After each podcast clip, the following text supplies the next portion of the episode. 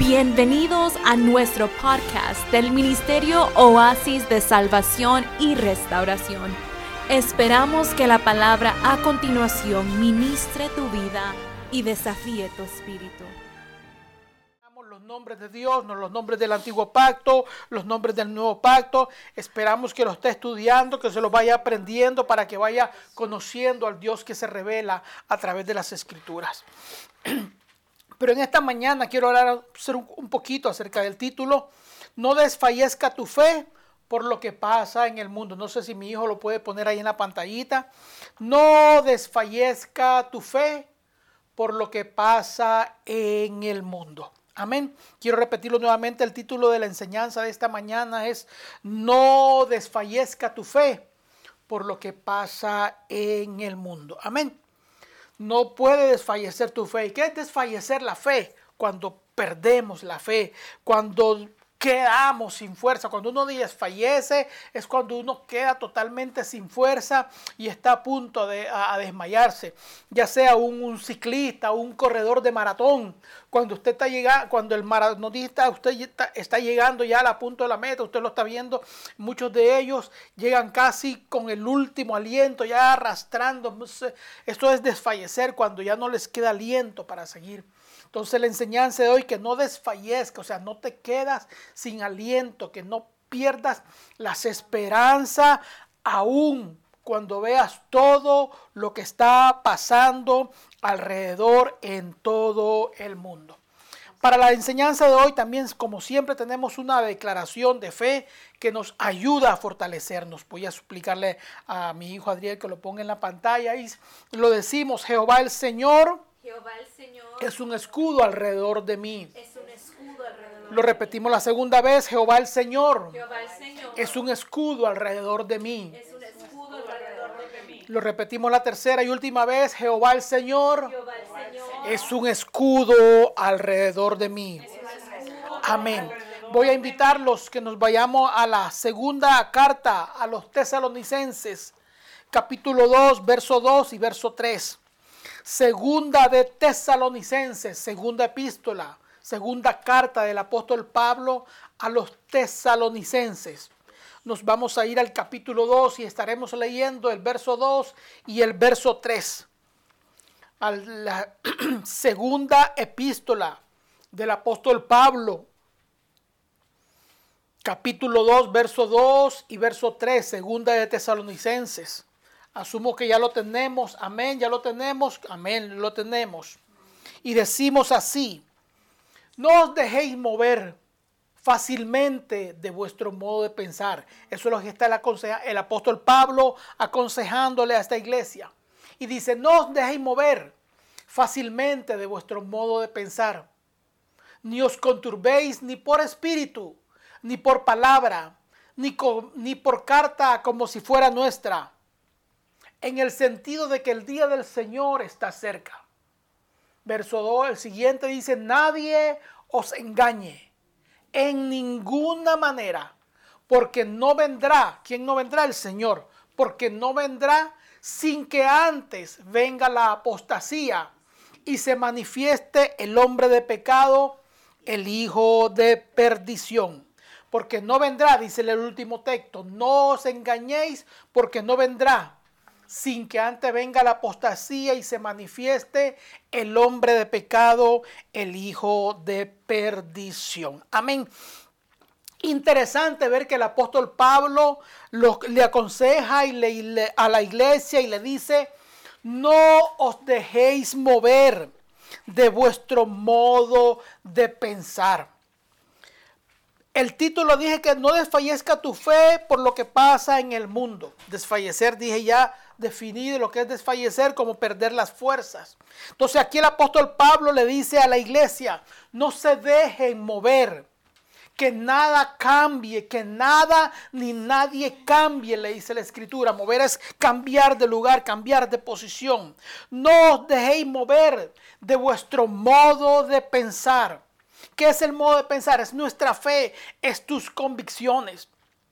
Resulta que hoy estamos viviendo en unos días tan, tan, tan difíciles que muchas tenemos los dos, tenemos los dos, eh, los dos, eh, los dos extremos, sí, como dice mi esposa, tenemos los dos bandos.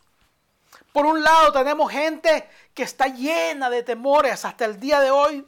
Tienes, está lleno de temores por todo lo que oye. Porque en realidad, por lo menos no sé en otros países, pero aquí las noticias de 199.99 son malas.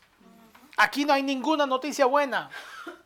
Aquí los movimientos fuertes políticos son muy fuertes. La presión que la iglesia tiene, la, iglesia, la, presión contra la juventud, la presión contra la niñez, la presión contra la familia es fuerte en este país.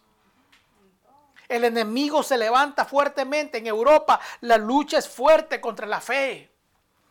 Entonces tenemos el extremo de la gente que vive con miedo, por pánico por todo lo que está sucediendo. Las pestes, porque aquí se sigue mencionando que viene otra pandemia, que vienen más enfermedades. Y la gente, si con la primera se asustó, imagínense la segunda. Entonces la gente vive con, con pánico, con terror.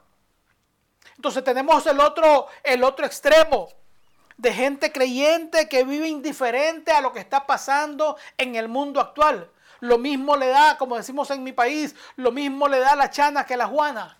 Totalmente indiferente a las circunstancias. A veces ni se perciben el tiempo en que están viviendo. Siguen enfrascados en su, o sea, dormido, como dice el dicho, dormido en los laureles. No se dan cuenta que están viviendo un tiempo peligroso y viven su vida espiritual a medias. Entonces, unos llenos de miedo porque no tienen esperanza, sin fe, sin convicción. Y los otros que deberían tener firme su confianza, pues viven desapercibidos a lo que está viviendo actualmente y como que no les interesa. Usted ve los movimientos políticos que se levantan a favor de, la, de los lesbianos y todo eso haciendo bulla. Y los cristianos todo el mundo apagado. Usted va a la iglesia y lo que se sigue diciendo es, Dios te quiere hacer rico, Dios te quiere prosperar, Dios te quiere bendecir. Ese es el mensaje que abunda en esta ciudad. Entonces se olvidan de que estamos viviendo en tiempos malos. El apóstol Pablo le dice a la iglesia, no se dejen mover, o sea, que nadie los mueva de su manera de pensar, que nadie cambie tu convicción, que nadie te erradique lo que fue sembrado en tu corazón. Esa convicción que tú tienes, esa fe en el Señor, que nadie te la mueve independientemente de quien lo diga ni quien lo, ni quien lo profetice. Luego le dice el apóstol Pablo, no os conturbéis. O sea, no se inquieten, no se perturben, no se llenen de temores. Porque el día del Señor que dice está cerca. Yo sé que ustedes están estudiando los últimos días y se dan cuenta cómo las profecías van armando el rompecabezas. Solo faltan unas cuantas piecitas que se completen y ya se, se completa el ciclo y la venida del Señor está cerca. Pablo sigue aconsejando, le dice, nadie os engañe. ¿Qué es el engaño? Es una mentira disfrazada de verdad. Cuando alguien te engaña es porque te dijo una mentira, pero te la disfrazó tan bonita que tú creíste que era verdad. Entonces cuando el apóstol Pablo te dice, nadie te engañe, quiere decir que nadie te la pinte bonita para sacarte de donde estás parado. Sí, porque las noticias te la van a pintar. La única solución para el COVID, tienes que vacunarte. La única solución es yendo a los centros médicos. La única solución para el COVID es vacunarte. Tienes que seguir las indicaciones del centro de salud. Ya uno ya no cree en nadie. Ya uno no cree absoluta, con todo lo que ha pasado aquí, ya uno absolutamente cree. No cree en nadie. Todo esto es por causa, como dice la escritura, que nadie se engañe, porque viene la apostasía, porque no vendrá, el Señor no vendrá sin que antes venga la apostasía, que es la apostasía, lo hemos estudiado ya en otra ocasión, los que están estudiando los últimos días, la apostasía es negar la fe que una vez tenías. Un apóstata no es un inconverso, un apóstata no es alguien que, que nunca conoció a Dios, no. El apóstata es aquella persona que tuvo fe, que conoció a Dios y que negó su fe. Y luego dice, y lo cataloga como el hombre de pecado, el hijo de perdición.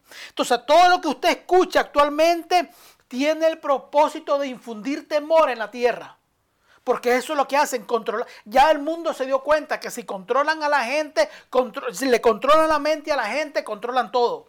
Si le logran meter miedo a la gente, lo controla todo. Lo vieron en el 2021. Metieron miedo a la gente y todo el mundo encerrado. Nadie salía ni al patio de la casa. Sí. Aquí eh, nadie trabajaba, todo el mundo encerrado, ustedes los supermercados vacíos, las tiendas vacías, nadie salía. Cuando comenzaron a abrir las tiendas, eran, te dejaban entrar 10, hasta que salían los 10 metían otros 10. Una fila haciendo compras. El gente, la gente con miedo, sus mascarillas, sus guantes, uno recibía el correo y tenía que desinfectar el correo. Recibía las cajas de FedEx y tenía que echarle alcohol, desinfectar, porque era el miedo que todo el mundo tenía de que dentro de esa caja, dentro de ese sobre, venía la bacteria que te podía matar. Entonces uno desinfectaba todo, iba, desinfectaba los vasos, desinfectaba todo. No podía tocar a nadie. ¿Se acuerdan? Hasta había un chiste en Instagram que se saludaban con los pies porque ya nadie quería nada, no querían nadie ni dar la mano. Porque todo el mundo estaba lleno de, miedo. Entonces se dieron cuenta de controlando, poniéndole miedo a la gente, lo puedes controlar. Pero Pablo dice, no se dejen mover por nada, que nada cambie tu modo de pensar. ¿Cómo está el mundo? Vamos a ver lo que dice. Primera de Juan 5:19. Primera de Juan 5:19 te dice cómo está el mundo. ¿De verdad me lo dice? Sí. Vamos a Primera de Juan 5:19. Primera carta del apóstol Juan. Recuerda que Juan tiene evangelio y tiene tres cartas, tres epístolas. Ya. Entonces no estoy hablando del evangelio de Juan, estoy hablando de la epístola del apóstol Juan, la primera carta. Está por allá antes de Apocalipsis, antes de Judas y Apocalipsis, pues casi al final de la Biblia. Primera de Juan, capítulo 5, verso 19. ¿Qué dice? ¿Alguien lo tiene? ¿Qué dice los que están aquí conmigo? Sabemos que somos de Dios. Sabemos que somos de Dios. El mundo entero Pero el mundo entero está bajo el maligno. está bajo el maligno. O sea, dice así, sabemos que somos de Dios. ¿Quiénes somos de Dios? Los redimidos, los hijos de Dios. Si usted que me está escuchando, si usted aceptó al Señor, usted es un hijo de Dios. Si usted sirve al Señor, aceptó, hizo la oración de fe, ya tiene a Cristo en su corazón, usted es un hijo de Dios, dice la Escritura. Sabemos que somos de Dios, usted y yo somos de Dios. Pero ¿qué dice? Pero el mundo, ¿qué pasa con el mundo? El mundo no es de Dios, el mundo está bajo quién? El mundo entero, no una parte, no otra parte, el mundo entero está, ¿qué dice? Bajo el maligno. Por eso es que usted ve que la política cada vez ponen más leyes en contra de Dios. Aprobando las leyes a favor de los homosexuales.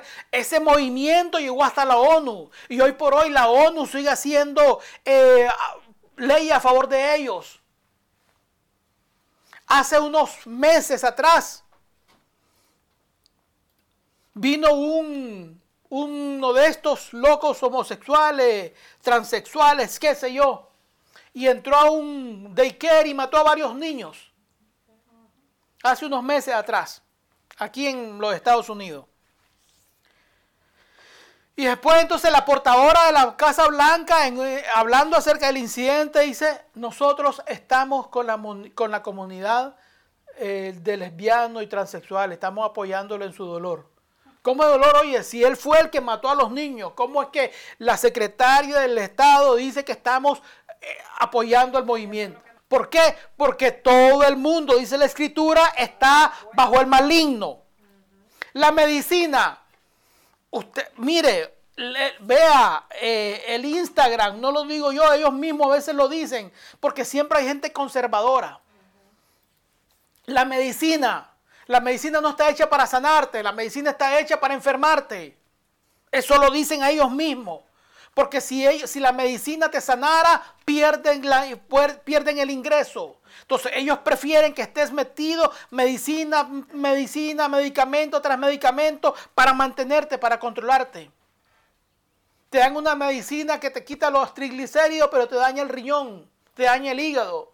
Te dan una medicina que te baja la presión arterial, pero te sube el, qué sé yo. Entonces, una enfermedad te quita una cosa, pero te empeora la otra. De tal manera que tienes que tomar cuatro o cinco. Vives en un mundo. La medicina ya es, ya se ha descubierto que no es para beneficio de nosotros. La ciencia y la tecnología, la inteligencia artificial Hace poco estábamos viendo que quieren hacer una Biblia de, a partir de una inteligencia artificial para que esa Biblia ya no tenga, para que las religiones ya no tengan más problemas, para que todos se enfoquen en lo mismo. O sea, una inteligencia artificial va a crear una Biblia para que todo el mundo, todas las religiones puedan tener la misma creencia. La economía, quieren sacar la moneda para establecer una moneda mundial.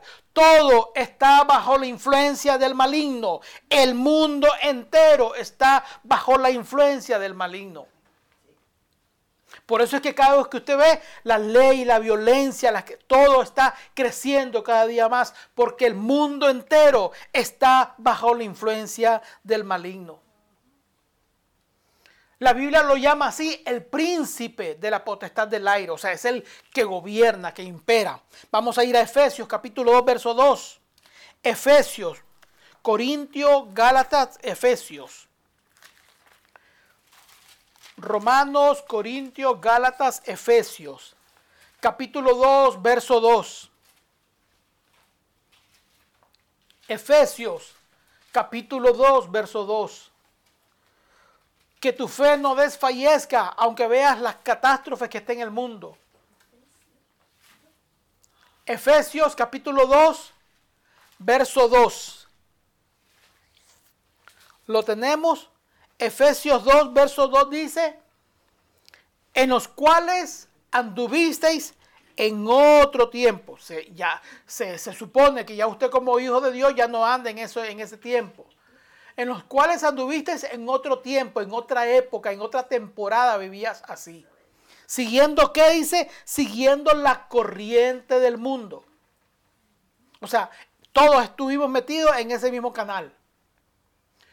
Conforme, ¿qué dice? Al príncipe de la potestad del aire.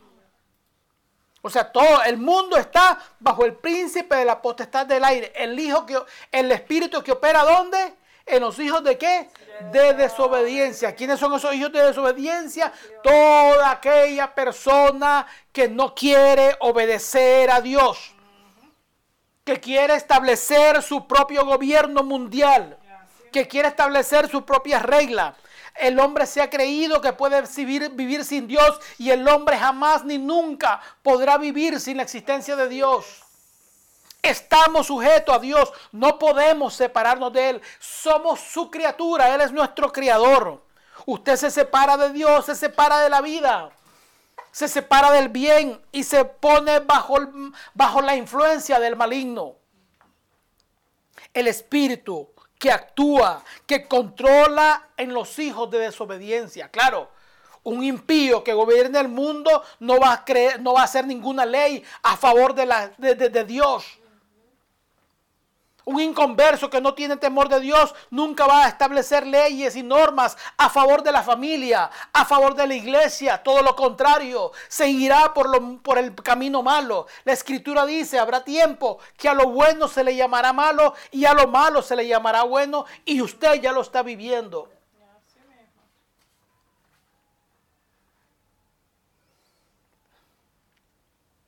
Vivimos en tiempos actualmente altamente peligrosos. O sea, es tiempo de que nosotros como, como, como hijos de Dios nos demos cuenta del tiempo que nos tocó vivir. ¿Y hacer qué? Pues vamos a ir más adelante lo que usted tiene que hacer. Pero usted tiene que estar consciente que usted no está viviendo en un tiempo fácil. Y no me refiero al tiempo difícil de que, ay, tengo que trabajar 8 y 10 horas del día. No me estoy refiriendo a esa dificultad. Porque la gente dice, ay, tengo que ir a trabajar, qué difícil es la vida. No me refiero a esa dificultad. Ya, porque hay gente que no le gusta trabajar y entonces es como el negrito del batey. Le llama el negrito del batey, decía que para él el trabajo es, como el enemigo. Ya. No, no sé, nadie escuchó el negrito del batey. No me diga, no sé si yo ya pasé los 30 años. por- Yo- no saben, nadie conoce la negrita del batey. Ok, pónganlo en, en Google, el negrito del batey, la canción del negrito del batey, para que se den cuenta. El trabajo lo consideraba un enemigo, decía él, el negrito del batey. Y mucha gente considera el trabajo, entonces dice, ay, qué dura es la vida tener que trabajar. No me refiero a esa dureza. Me refiero que estás viviendo en un ambiente donde todo está en contra de Dios, donde tus hijos y nuestros hijos están siendo expuestos al mal todos los días, donde tu fe está siendo probada todos los días, donde se, de frente a ti está todos los días la decisión de inclinarte hacia el mal, porque es lo que se te ofrece, el mal. Todo el mundo por donde tú vayas se te ofrece el mal disfrazado. Por eso fue que te- por eso fue que leí el pasaje. Nadie os engañe. ¿Qué es engañar? ¿Cómo viene un engaño? Es una mentira disfrazada de verdad. Te la va a poner bonito el enemigo. El diablo te la va a poner elegante. Pero detrás de ella sigue siendo una mentira, un engaño, una falsedad. Entonces la gente te dice, no, tienes que vacunarte porque si no te vacunas te va a caer la otra terrible peste que viene detrás. Olvídese, Jehová es mi guardador. Sí, porque uno no sabe lo que tiene. Mire, para las vacunas, usted lo sabe, no, no- no tiene que ser médico, ni científico, ni nada, usted lo sabe, que una vacuna no se desarrolla en una semana. Enfermedades han pasado a través de las generaciones, que para descubrir una vacuna han pasado 5, 6, 7, 10 años, y prueba aquí, prueba por acá, y prueba por acá, y prueba por acá, para sacar una vacuna contra la polio, contra la no sé qué, contra la cosa, y ha demorado tiempo esa vacuna. Y esta vacuna llegó a la peste y en unos, en unos 3, 4 meses ya estaba probada, ya estaba comprobada y reprobada y a vacunarse todo el mundo. Nadie sabe lo que esa cosa tiene. A lo mejor un montón de, agua de azúcar. En lo, más, en lo mejor, si no, al saber qué veneno le estarán poniendo a uno, o a lo mejor le estarán poniendo un chip que uno no se da cuenta. Pero la solución no es la vacuna. Vivimos tiempos actualmente muy peligrosos. Segunda de Timoteo, capítulo 2, ver- perdón, segunda de Timoteo, capítulo 3. Segunda de Timoteos, capítulo 3.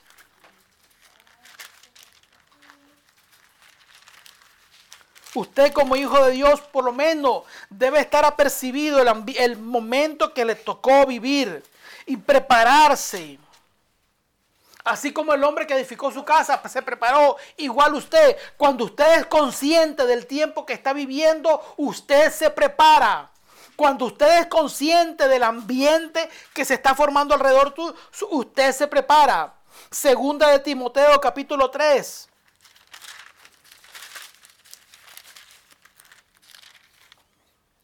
Lo tenemos, segundo Timoteo capítulo 3 verso 1 dice también debes saber esto, que en los postreros días, ¿cuáles son los postreros? Postrero es sinónimo de último.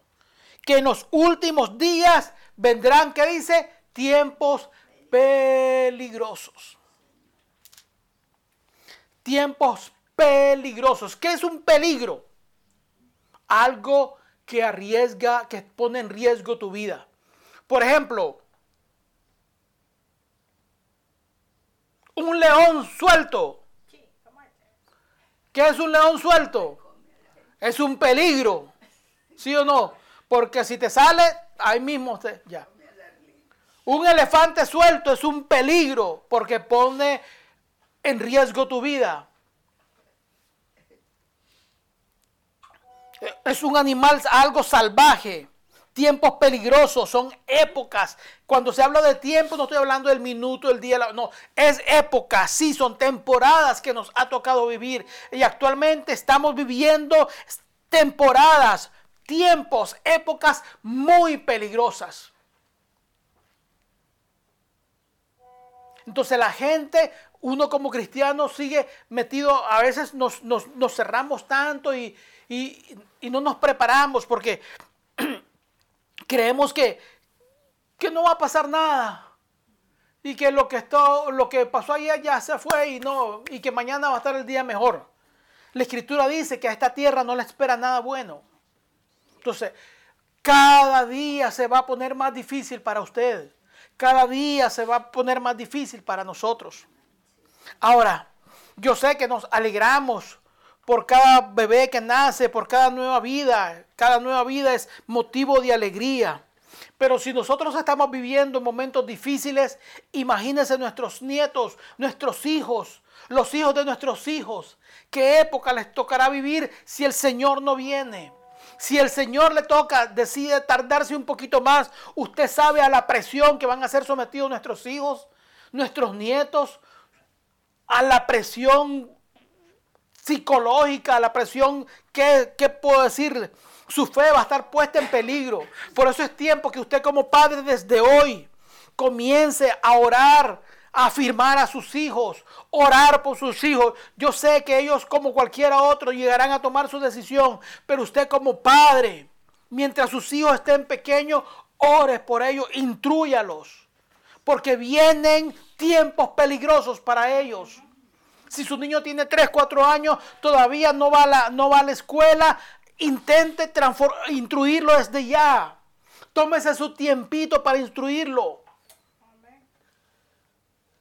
Porque cuando los muchachos entren a las escuelas, se van a enfrentar un mundo que se los va a querer comer vivos. Créame.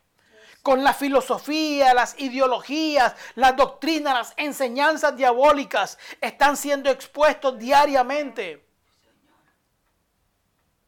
La presión de grupos. Si no haces esto, no eres de nosotros. Y el, comienza el bully, el, el abuso de compañeros contra compañeros. Esos son los tiempos que nos ha tocado vivir. Pero como dije el tema, no desfallezca tu fe por lo que está pasando en el mundo.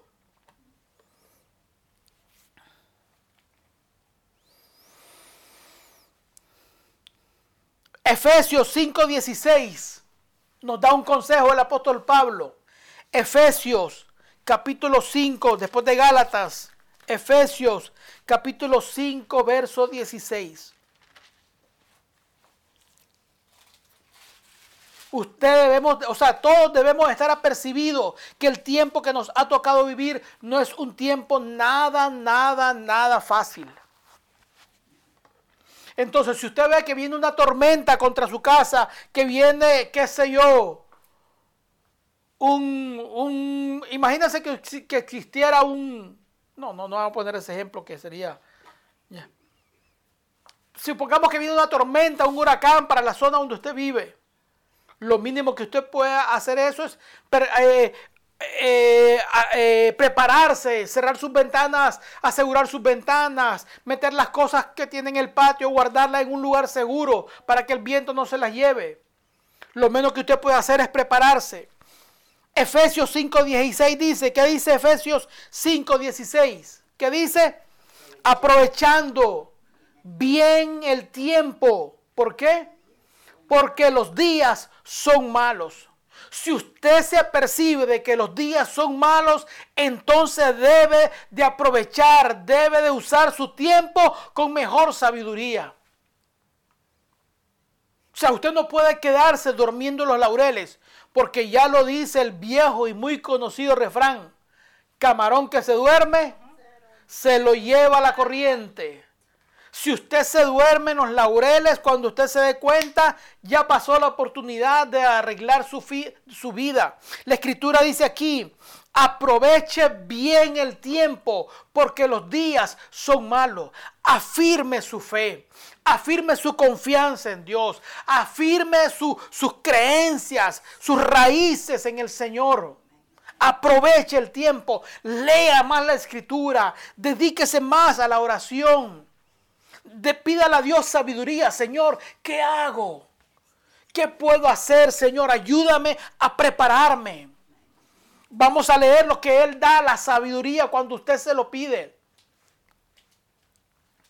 Prepárese. La, escritura dice, aproveche bien el tiempo. ¿Qué hace? ¿En qué pasa mucho? Mira, analice. ¿Qué, qué, qué, qué hace usted en las 24 horas del día?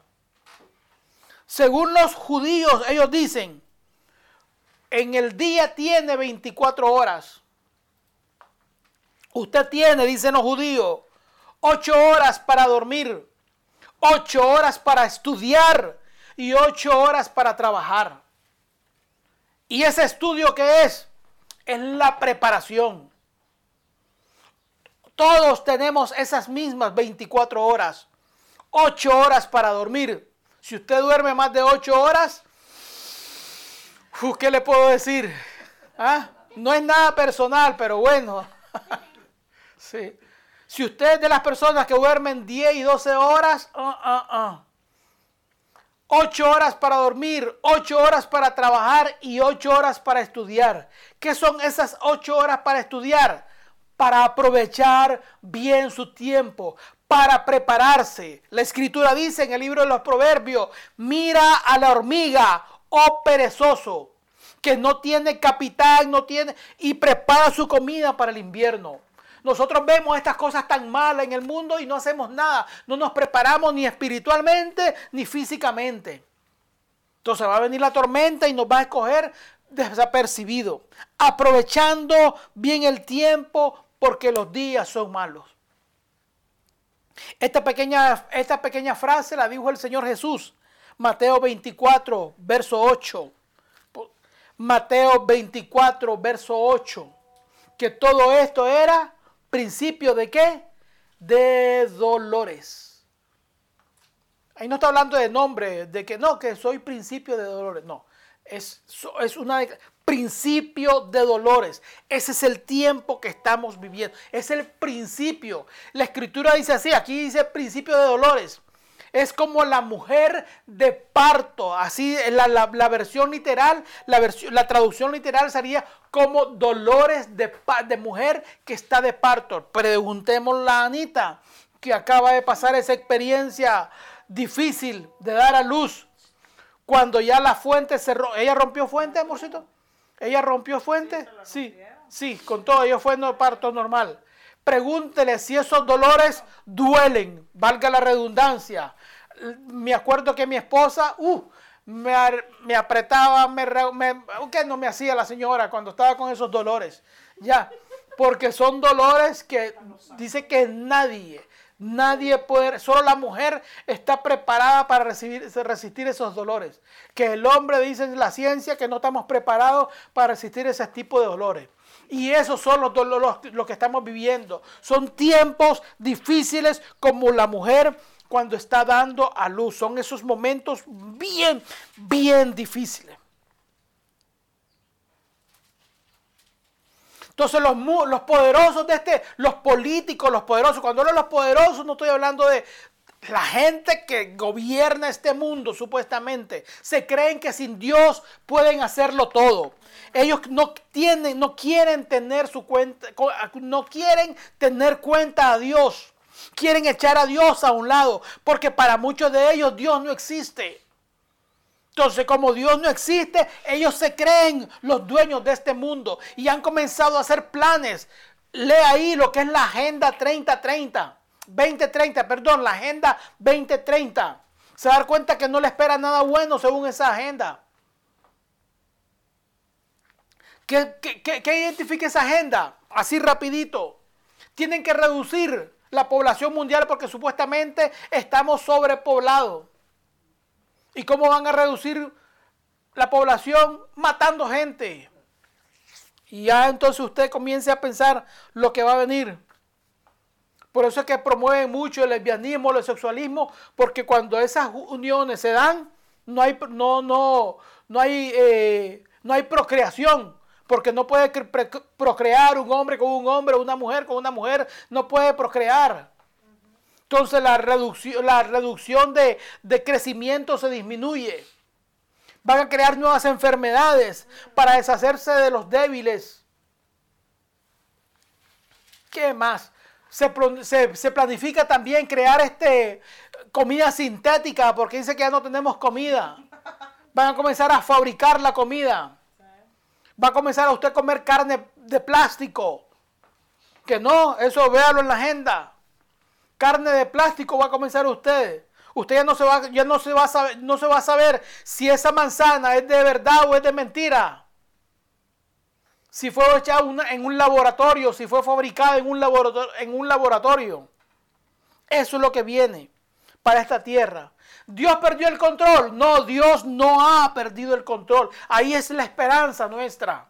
Que aunque el mundo siga con su caos, para nosotros habrá luz y esa es nuestra esperanza. Por eso dije, no desfallezca tu fe, aunque tú veas que caiga mil a tu diestra y, y diez mil a tu izquierda, a tu siniestra, tú no debes temer, yo no debo temer, porque nuestra esperanza no está en el sistema mundial, nuestra esperanza no está en los políticos ni en la economía, nuestra esperanza es el Dios de los cielos, del cual aprendimos todos los nombres, todos poderosos que aprendimos.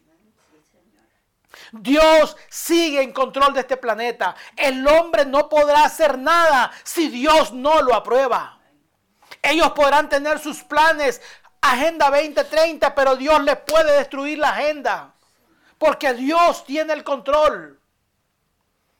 No, que esa es la planificación del hombre. Eso es lo que el hombre planifica. Pero Dios tiene otros planes para esta tierra. Dios tiene planes diferentes para usted y para mí. No son los planes que tiene esta tierra. Daniel, capítulo 2, verso 21. Profeta Daniel, capítulo 2, verso 21. Leamos la escritura, por favor. ¿Quién me ayuda con la escritura aquí? Daniel, capítulo 2, verso 21.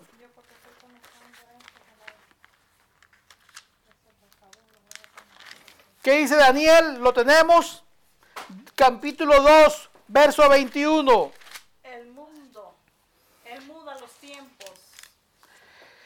Dice Daniel 2.21, hablando de Dios, Él muda los tiempos, que es mudar, cambiar. Él muda los tiempos y las edades. Quita reyes y pone reyes.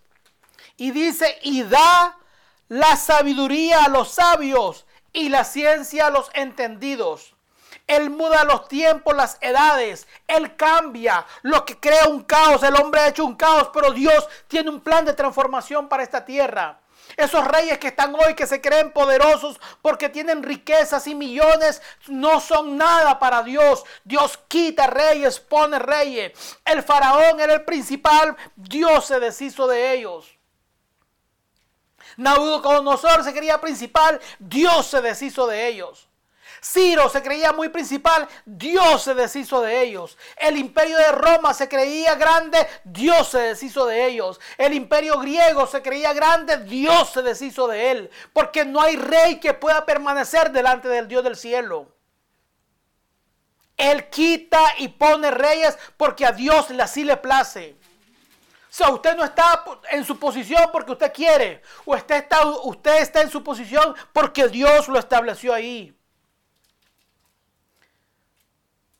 Señor, no sé qué hacer. Aquí la escritura dice, da sabiduría al sabio y la ciencia al entendido. ¿Quieres saber qué hacer? ¿Quieres saber cómo prepararte? ¿Cómo vivir para estos últimos tiempos? Señor, pídele a Dios. Dime, Señor, qué tengo que hacer, cómo me preparo. Él muda los tiempos y las edades. Él cambia lo que el hombre tiene para mal. Dios lo transforma para bien. El hombre nunca podrá torcerle el brazo a Dios. El hombre nunca podrá llevarle a Dios la contra, o sea, ganarle a Dios. Jamás ni nunca un hombre podrá ganarle a Dios. Proverbios 19, 21. Proverbios 19, 21. Y ya vamos terminando. Proverbios 19, 21. Proverbios. Está después de Salmos. Salmo, Proverbios 19, 21 dice, muchos son los pensamientos que hay en el corazón del hombre. Muchos pensamientos hay en el corazón del hombre, Mas el consejo de Jehová, que dice, permanecerá. Muchos pensamientos hay en el corazón del hombre, mas el consejo de Jehová permanecerá. No son, no son, no son las ideas, los planes del hombre. ¿Cómo? ¿Perdón? Que dice que los pensamientos están en el corazón, no dice pensamiento. Ah, sí. Sí, porque el, del, ese es una, un tema que vamos a hablar del, del corazón y la mente. Muchos pensamientos hay en el corazón del hombre, los deseos que el hombre tiene, esas ideas que los políticos mundiales, que la ONU, las Naciones Unidas, que el establecer un gobierno mundial para controlar a la humanidad entera, eso es lo que el hombre piensa. Pero la escritura dice, mas el consejo de Jehová permanecerá. Se verán frustrados, se verán que sus planes no les dan resultados porque no son ellos los que gobiernan. Es Dios que tiene control sobre todo hombre, el pensamiento del hombre. Aunque ellos planifiquen una cosa, Dios se las va a destruir. Se levantaba un rey contra Israel. Y decía, oye, cada vez que planifico algo contra Israel, se me sale de las manos. Vino alguien y le dijo, ¿sabes por qué pasa eso, rey? Porque hay un profeta allá en Israel que le dice todo lo que usted está pensando. Porque el hombre nunca le va a poder ganar a Dios. El hombre nunca le va a poder llevar la delantera a Dios. Dios tiene el control. El hombre podrá pensar y recontrapensar y recontra, recontra, recontra pensar. Mas el consejo de Jehová es el que permanecerá. La decisión de Jehová, el pensamiento de tu Dios es el que va a permanecer. No es el hombre con sus planes. No es el gobierno mundial el que va a permanecer. Dios. La escritura dice, se levantarán contra el Cordero. Pero ¿qué dice? Pero el Cordero los vencerá. Se levantarán contra, lucharán contra él, pero el Cordero los vencerá. Isaías 46, versos 9 y 10. Profeta Isaías, capítulo 46, versos 9 y 10.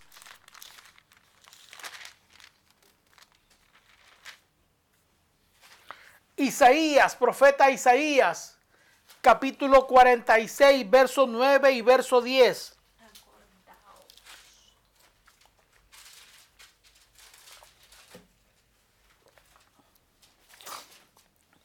Dice así, Isaías 46, versos 9 y 10 acordaos de las cosas pasadas desde los tiempos antiguos.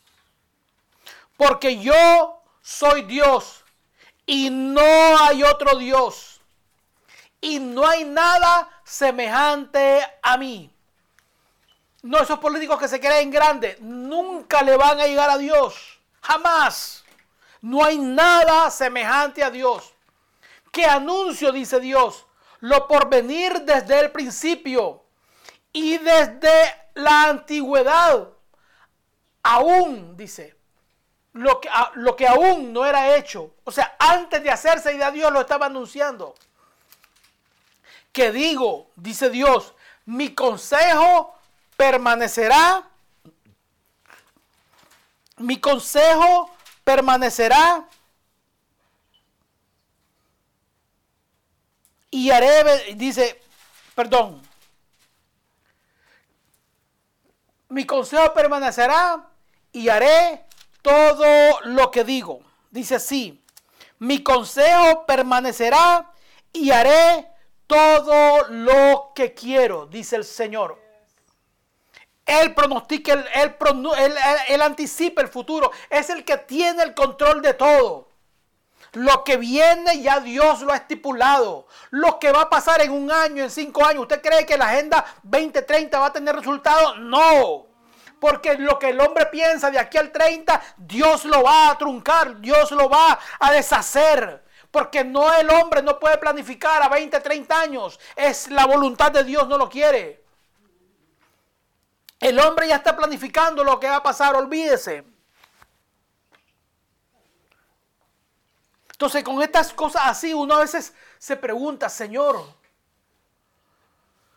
¿Cómo es posible que, que unos impíos inconversos como los Simpson hablen de cosas tan específicas y que se cumplen? Y mucha gente que dice ser profeta de Dios siguen diciendo, no, yo te profetizo casa y, y dinero y cosas aquí y por allá y que serás rico. Pero nadie habla de las calamidades que vienen, pero un, uno inconverso.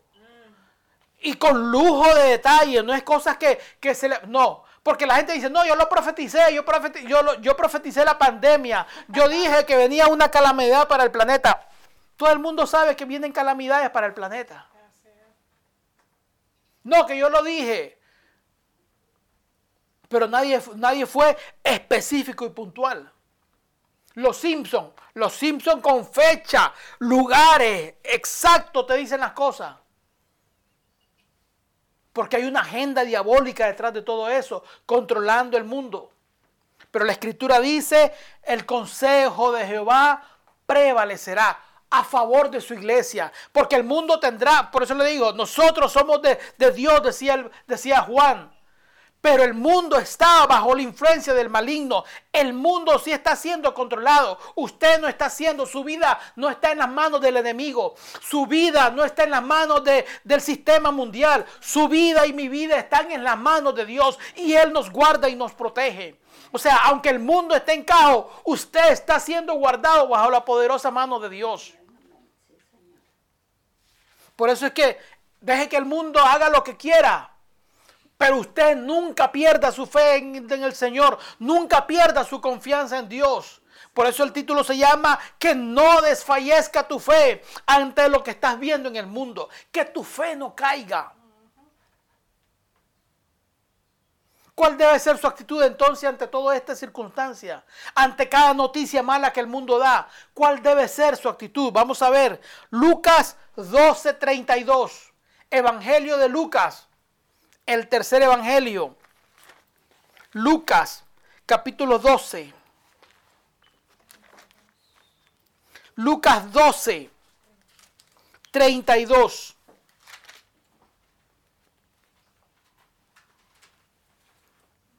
Lucas 12, 32, ¿qué dice? No temáis, manada pequeña, porque a vuestro Padre os ha placido daros el reino. Recuerde que nuestra esperanza no está en esta tierra.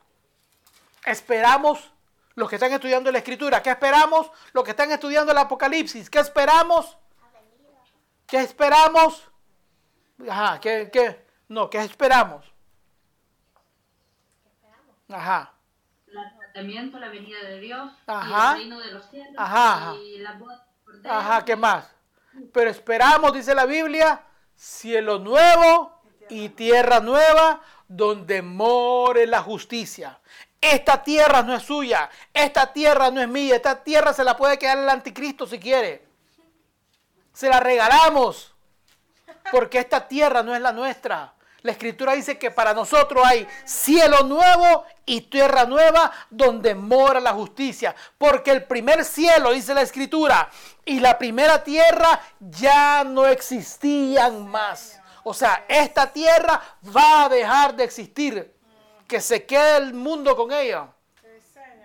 Pero nosotros tenemos cielo nuevo y tierra nueva. No temáis, manada pequeña, porque a vuestros padres os ha placido daros el reino. O sea, que no se llene tu corazón de temor, que no se llene tu corazón de miedo, de incertidumbre, de inseguridad, de ansiedad. Di, Señor, yo soy parte de tu manada. Tengo calma, tengo tranquilidad, porque a ti te ha placido darme el reino. Salmos 18:30. Voy terminando, ya se me fue el tiempo, se me va muy rápido. Salmos 18:30.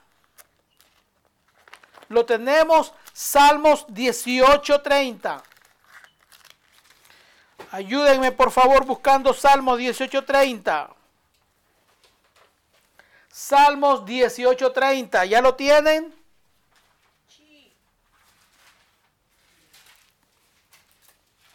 Alguien que me lo lea de los que están aquí conmigo. No le puedo pedir a los que están porque no, casi no los escucho.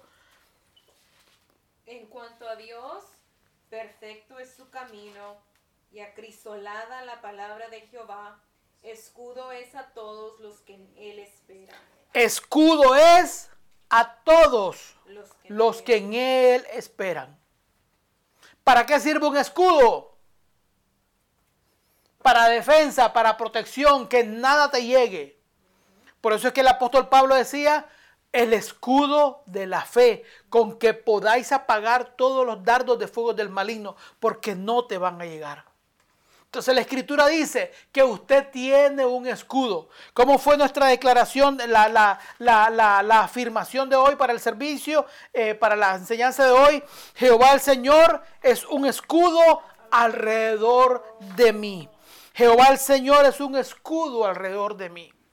Cuando usted vea las dificultades, cuando usted vea que la cosa se pone color de hormiga, de hormiga brava, que cada vez que las cosas están más difíciles, como le digo, lo difícil no es que usted tenga que levantarse a trabajar ocho horas, no, eso no es lo difícil. Lo difícil es el ambiente pesado, el ambiente diabólico, el ambiente mundano que se está levantando. Cuando usted vea eso, dígale, Jehová es un escudo alrededor de mí. Nada me tocará, nada me influenciará, porque yo estoy guardado bajo la protección del Altísimo. Jehová es un escudo a todos los que en él esperan. Escudo para qué es? Para protección. Nada tocará tu hogar. La escritura dice, nada tocará tu morada. Tu morada pueden ser dos cosas, tu vida propia, tu, tu templo, tu cuerpo, esa es tu vida. Y tu, tu morada también puede ser tu hogar, donde está tu esposa, tus hijos. Nada tocará tu morada. Salmos 145, 20. Salmos 145, 20.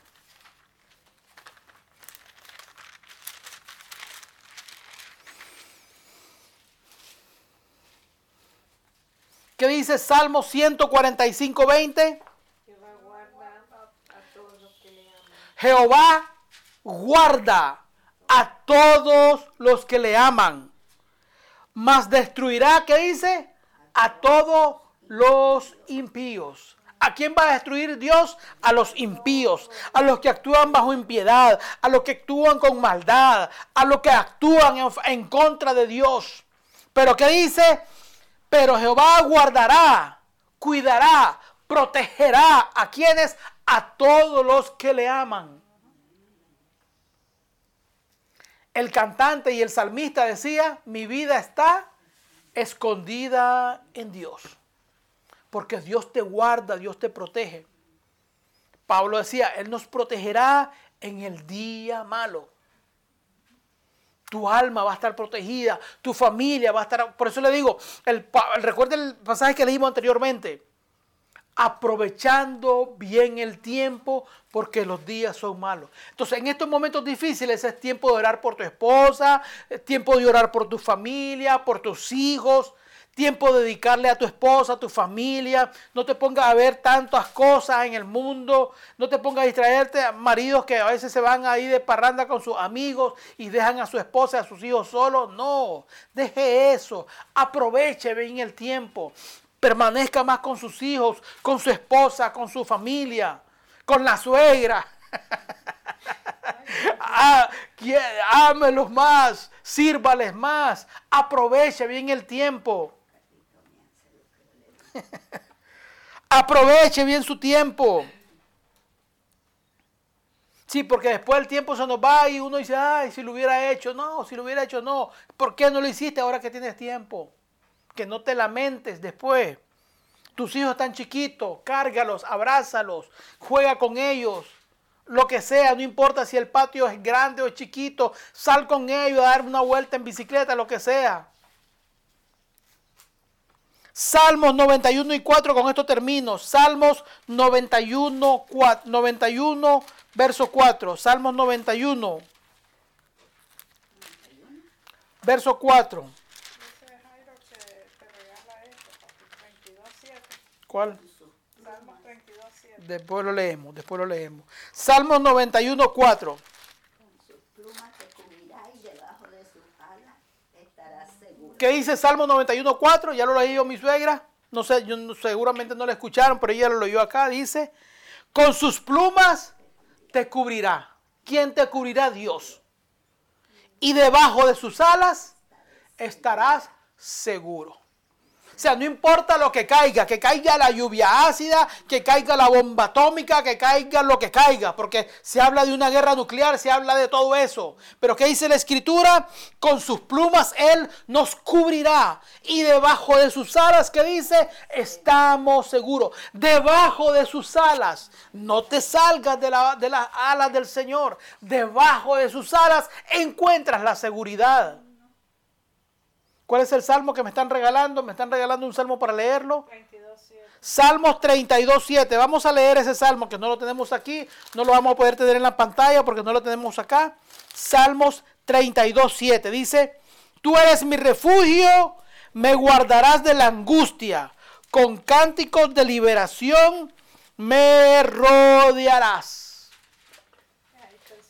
Sí. Tú eres mi refugio, me guardarás de la angustia. ¿Dónde usted se va a refugiar? No, en el búnker, en el sótano. Eso no te va a cubrir, papito. No, que yo hago un hoyo en el patio de mi casa y ahí me escondo. Eso no te va a ayudar por mucho tiempo. ¿Dónde te vas a guardar? El refugio. Salmo 18, Jehová es la roca, mi castillo, mi alto refugio, mi torre fuerte. Ahí vas a encontrar el refugio en Dios.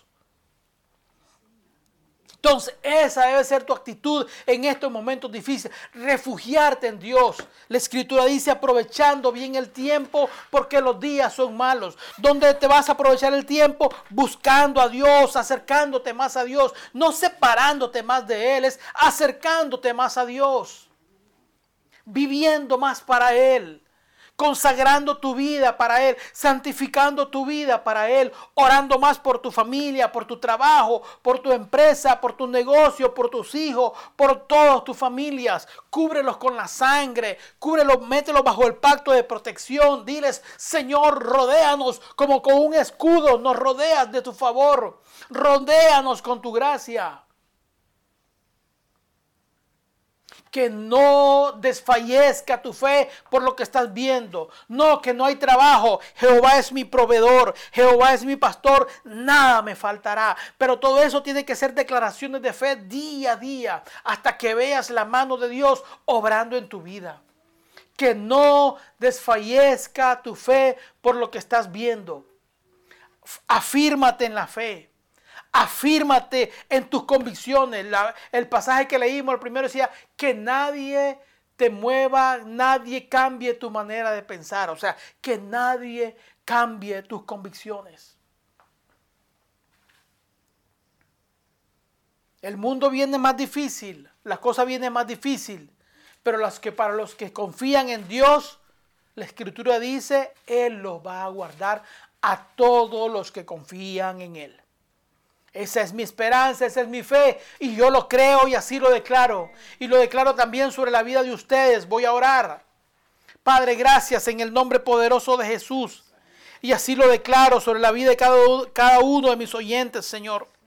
Que tú los guardas, que tú los proteges como con un cerco. Tú los rodeas con tu favor. Que están guardados bajo la poderosa mano del Dios del cielo que la sombra del Altísimo, la cobertura del Altísimo está sobre ellos, sus hijos, sus familias, Señor. Que la protección del Dios del cielo es abundante sobre ellos. Que ninguna arma forjada contra ellos prosperará.